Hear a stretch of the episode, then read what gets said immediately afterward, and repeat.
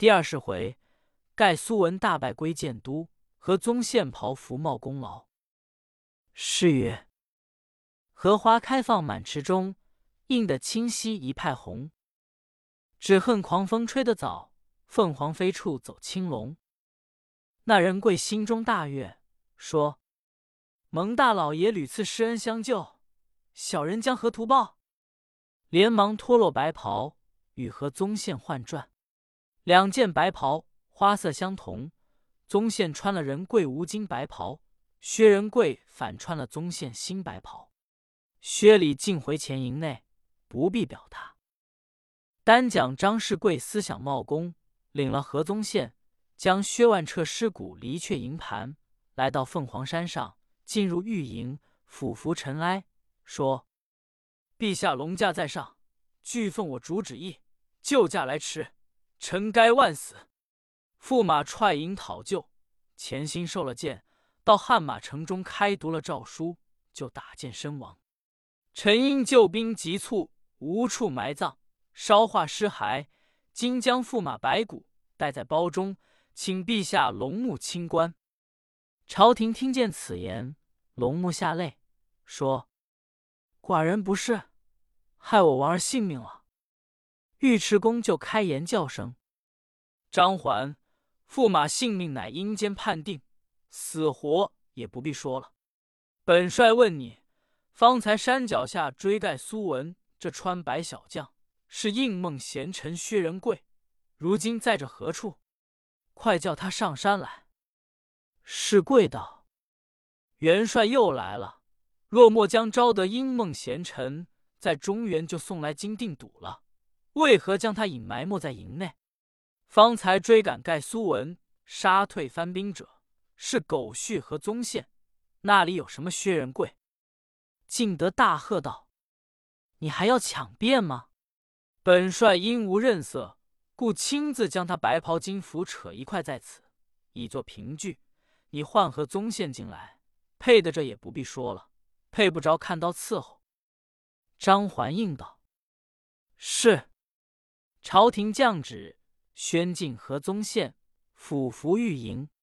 张环道：“元帅诺，可就是这无金白袍，拿出来对对看。”尉迟恭把这块袍服与宗宪身上白袍一配，果然毫无阔瑕，花朵一般。尉迟恭大惊，他那里知道内中曲折之事，反弄得满肚疑心，自道。哎，岂有此理！张环说：“元帅如何是狗婿和宗宪吗？”敬德大怒说：“今日纵不来查究，待日后班师，自有对证之法。”忙将功劳簿打了一条粗杠子，乃凤凰山救驾是一大功劳。朝廷说：“卿家就此回汉马城保守要紧。”寡人明日就下山了。张氏贵口称领旨，带了宗宪下凤凰山，一声传令，拔寨启程，原回汉马城。我且慢表。单讲天子回驾，将之把人马统下山来，凄凄惨惨回凤凰城中安下御营。朝廷见两旁少了数家开国功臣，常常下泪，日日忧愁。军士与元帅每每劝解。忽这一天，蓝旗军士报进营来说：“启上万岁爷，营外来了鲁国功臣老千岁，已到。”朝廷听见程咬金到了，添上笑容，说：“将旨快宣进来见驾。”外边一声传旨，召进程之节，俯伏尘埃，说：“陛下龙驾在上。”臣程咬金朝见，愿我王万岁万万岁，恕不保驾之罪。朝廷说：“王兄平身。这几时没有王兄在营，清静不过。如今王兄一到，寡人之幸。不知你从水路、旱路来的？”咬金说：“陛下，不要讲起。若行水路，前日就同来了，何必等到今日？”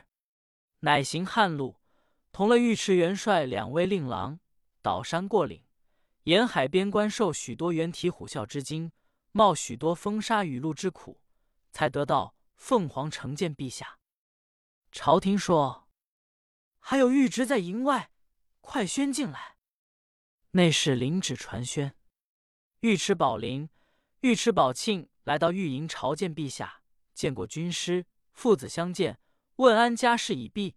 宝林就是前妻梅氏所生，宝庆是白赛花滴血。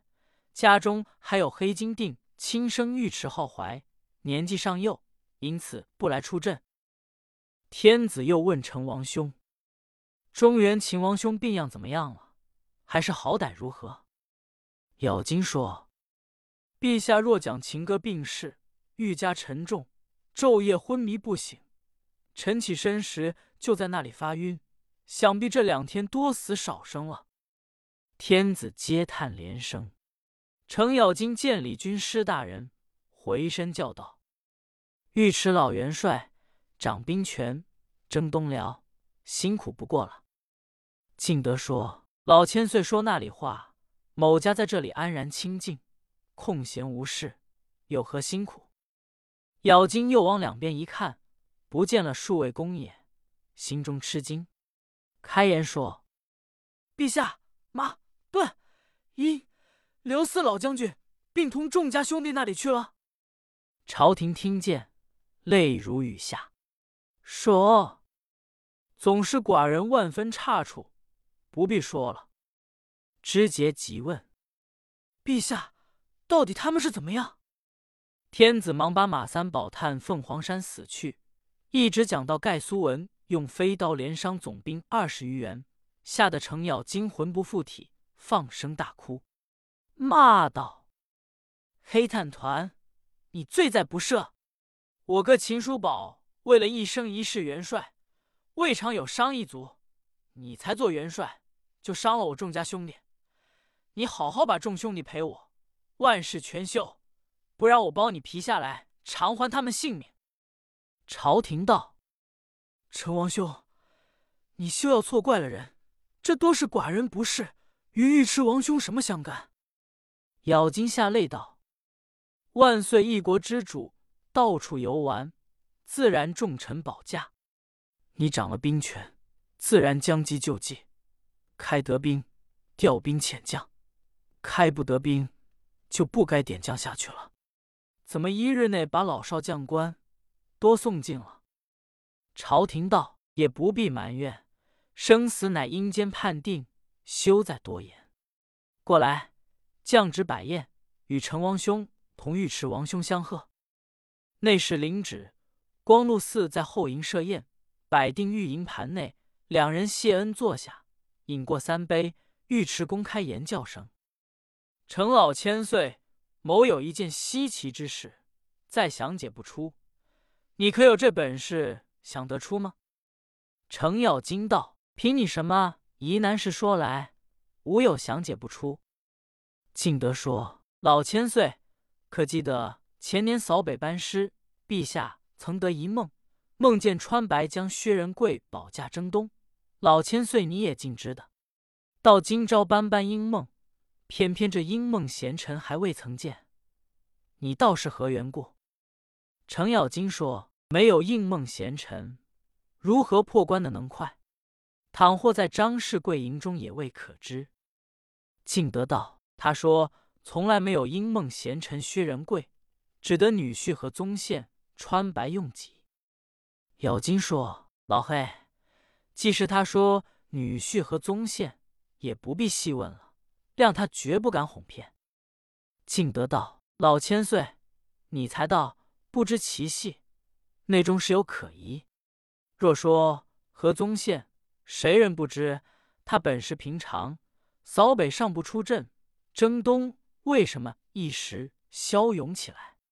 攻关破城，竟不在一二日内，势如破竹。本帅想起来，薛仁贵是有的。张环奸计多端，埋没了薛仁贵，把何宗宪顶头，在驾前冒功。咬金道：“你曾见过薛仁贵吗？”敬德道：“见是见过两遭，只是看不清楚。”第一遭本帅被番兵擒去，囚在囚车，见一川白江，杀退番兵，夺落囚车，见了本帅，飞跑而去。停一回，袁氏和宗宪。后来在凤凰山脚下追赶盖苏文，也是穿白用几小将。本帅要去拿他，又是一跑，只扯得一块衣襟。袁氏和宗宪身上穿无襟白袍。我想，既是他，为何见了本帅要跑？此事你可想解得出吗？咬金道：“徐二哥阴阳尚算得出的，为何不要问他？”敬德说：“我也曾问过军师大人，享受了张环万金之惠，故不肯说明。”程咬金道：“二哥，到底你受了他多少贿？只说那一日受他的贿。”茂公道：“那里受他什么？”咬金道：“既不受贿，为何不说明白？”茂公道：“果是他女婿和宗宪，叫我也说不出薛仁贵。”咬金道：“哎，你哄那个老黑，想来必有薛仁贵在张环营内。前年我领旨到各路催攒钱粮，回来路遇一只白额猛虎，随后追来。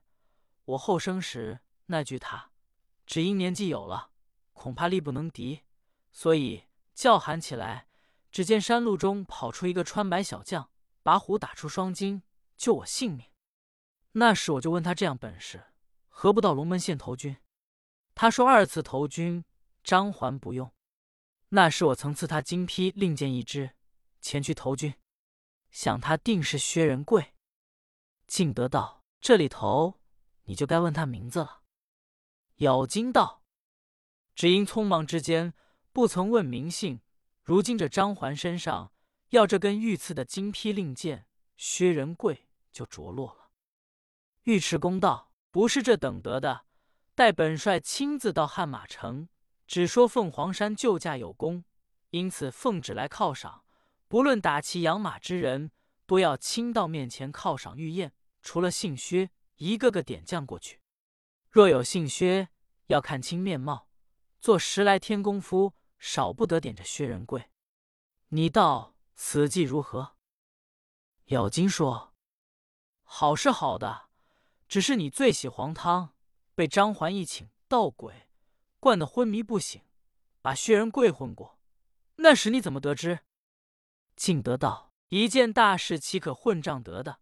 今日本帅当圣驾前借了酒，前去犒赏。”咬金道。口说无凭，知道你到汉马城吃酒不吃酒？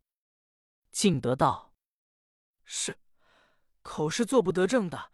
陛下快写一块谕旨借牌，带在陈井内，就不敢吃了。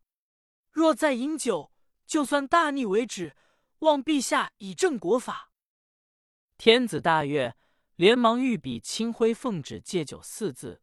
尉迟恭双手接在手中，说：“且慢。”待我饮了三杯，带在井中。敬德连斟三杯，饮在肚中，将戒酒牌带在井中，扯开筵席，立在旁手说：“陛下，臣此番去犒赏，不怕应梦贤臣不见。”徐茂公笑道：“老元帅，你休要称能，此去再不得见应梦贤臣的。”敬德说：“军师大人，本帅此去自有个查究。”再无不见之理。茂公说：“与你打个手掌，赌了这颗首级。”敬德说：“果然，大家不许图赖。此去查不出薛仁贵，本帅将首级自刎下来。”茂公道：“当真吗？”敬德道：“哎，军前无戏言，那个与你作耍。”程咬金说：“我为见证，输赢是我动刀。”茂公说道：“好，元帅去查了仁贵来，我将头颅割下与你。”二人搭了手掌，一消晚话，不必细表。到了明日清晨，先差家将去报个信息。朝廷降旨，整备酒肉等类，叫数十家将挑了先走。尉迟恭辞驾，带了两个儿子，离了凤凰城，一路下来。先说汉马城张世贵同了四子一婿在营欢乐饮酒，忽报进营说：“启上大老爷，快快端正迎接元帅要紧。今日奉旨下来犒赏三军，请客相进汉马城来了。”张环听见说：“我的儿，想必皇上到救驾有功，故而出旨犒赏我们，去接元帅要紧。”父子翁婿六人连忙披挂，出了汉马城，果见三骑马下来，远远跪下叫声：“元帅！小将们不知元帅到来，有失远迎，望帅爷恕罪。”敬德道：“远近迎接，不来计较。快把十万兵丁花名脚册献于本帅。”张环说：“请到城中犒赏起来。”自有花名，为何就要？尉迟恭喝道：“待你敢违令，拿下开刀！”是跪下的魂不附体，连忙说道：“元帅不必动脑，快取花名脚册来便了。”智龙回身到汉马城中取来，交与元帅。敬德满心欢悦，接来与旦宝林藏好，说：“此事要紧之物。”若不先取，恐被他埋没了仁贵名字。张世贵满心愁疑，接到汉马城中，令是安下帅营一座。元帅进到里面，张环连忙吩咐备宴，与元帅接风。敬德说：“住了，你看我颈中挂的什么牌？”张环说：“原来帅爷奉旨借酒在此，排接风饭来。”敬德说：“张环，且慢。”本帅有话对你讲。张环应道：“是。”敬德又说：“因朝廷驾困凤凰山，幸喜你等兵将救驾回城，其功非小。故今天子御赐恩宴，则本帅到汉马城犒赏十万兵丁，一个个都要亲赏。皇上有恐本帅好酒糊涂，埋没一兵一卒，是皆本帅之罪，故我奉旨戒酒。”你休将昏酒迷惑我心，教场中还有令发，若有一句不依，看刀伺候。张环应道：“是。”敬德吩咐道：“教场中须高搭江台，东首要扎十万兵马的营盘，好带兵盯住在营中听点；西首也要扎十万人马的营盘，不许一卒在内。依本帅之言，前去备完。”前来缴令，张环答应，同四子一叙退出帅营，说：“孩儿们，如今为父的性命难保了。”四子道：“爹爹，为什么？”张环道：“我儿，你看元帅行坐，岂是前来犒赏三军的？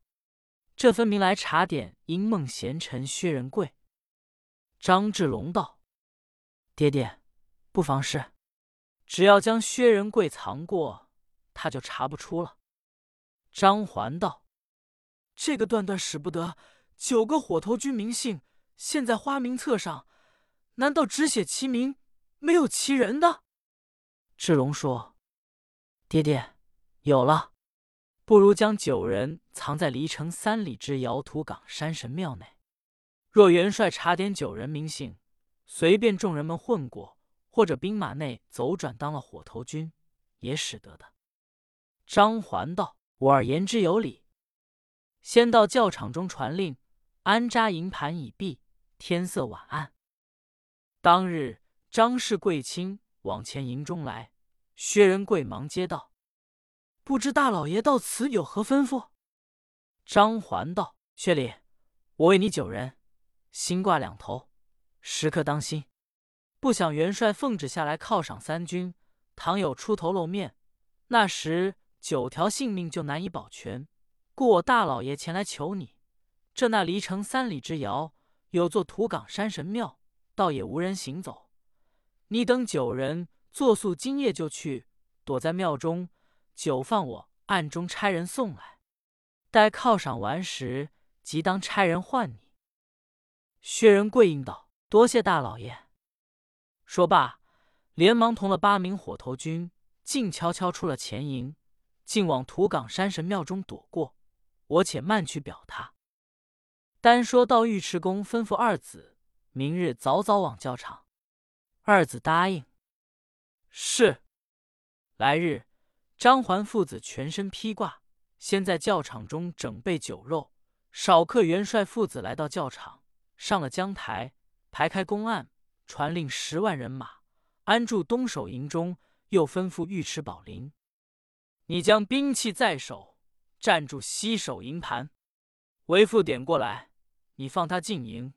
若有兵卒进了营，从复回出来，即将枪挑死。”宝林应道：“是。”就立在西营。尉迟恭叫声：“先锋张环，你在东营需要小心。本帅点一人，走出一人；点一双，走出一双。若然糊涂混杂，不遵本帅之令，点一人走一双，点二人走出一个，皆张环之罪。”张氏跪一声：“得令。”听元帅令言。心中急得心惊胆战，低低说道：“五儿，未今之计怎样？五为父直到也没有严令发下来，所以要随便混转来，当了九个火头军。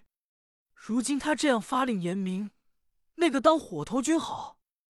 四子应道说：“便是。”不表旁首张家父子心中设法，要说道台上尉迟元帅，先把中营花名册展开。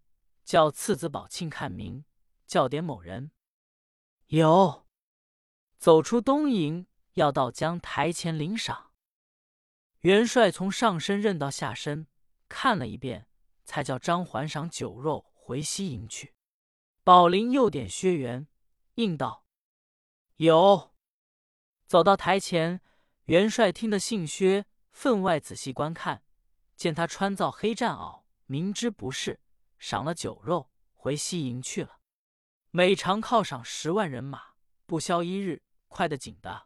如今有心查点人贵，一个个慢慢犒赏，眼活费心。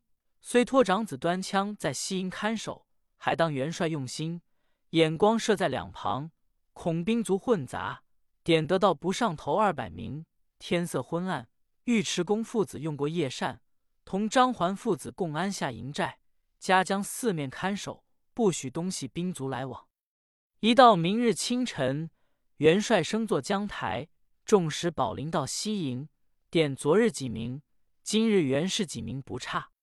然后再点兵卒，才想到了这三天，把前营军名册展开，一个个点到月字号内来了。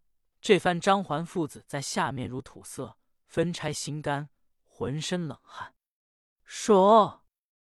我儿，如今要点火头军了，将何人替点？为父命在请客，你们可有计策？志荣叫声：“爹爹，闻得元帅好酒的，如今奉旨在此，勉强借酒，那里耐得住的？今日又是个南风，不免将上好酒放在缸中，冲来冲去，台上自然酒香，看元帅怎生模样。”然后见机而坐。张环道：“倒也使得。”就吩咐家将缸中犒赏的酒倒来倒去。尉迟恭在江台上劈面的大南风，果然这个美酿香气直透，引得尉迟恭喉中酥痒，眼珠倒不看了点将旁手，看他把酒倒东过西，若没有借酒牌悬在颈中，定然取酒入喉咙。毕竟尉迟恭不知如何饮酒，且看下回分解。